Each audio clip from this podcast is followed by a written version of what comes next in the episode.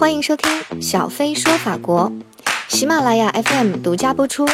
搜索关注微信公众号“小飞说法国旅游、红酒、美妆、薰衣草”，更多法国好礼等你免费来拿哦。从法语聊法国，今天我们要讲的词是 “fondue of homage”。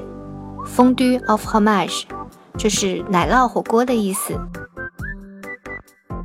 奶酪火锅呢是法国的萨瓦地区发明的，所以呢，除了它叫 fondue of Homage，也叫 fondue savoyard。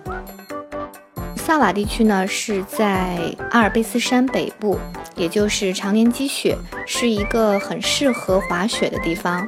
所以呢，在这里居住的人呢，冬天抵御严寒，就喜欢吃这种奶酪火锅来增强热量和体力。萨瓦奶酪火锅的历史很悠久，从一六五一年开始就有文字的记载了。今天已经成为法国非常出名的一个传统美食。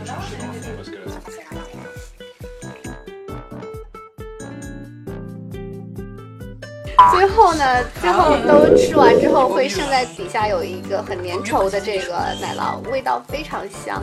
然后有些地方呢会放一些其他的酒，比如说还放 whisky 啊，或者放不同的奶酪。但是总体来说，所有的这个奶酪火锅主材料都是奶酪、白葡萄酒 和大蒜。你们学会了吗？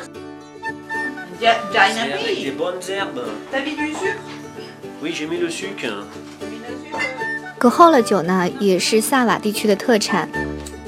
传说呢，是这个萨瓦地区的一个牧羊人，然后他有一天不小心把咖啡和烧酒混合到了他的木质的鞋里面。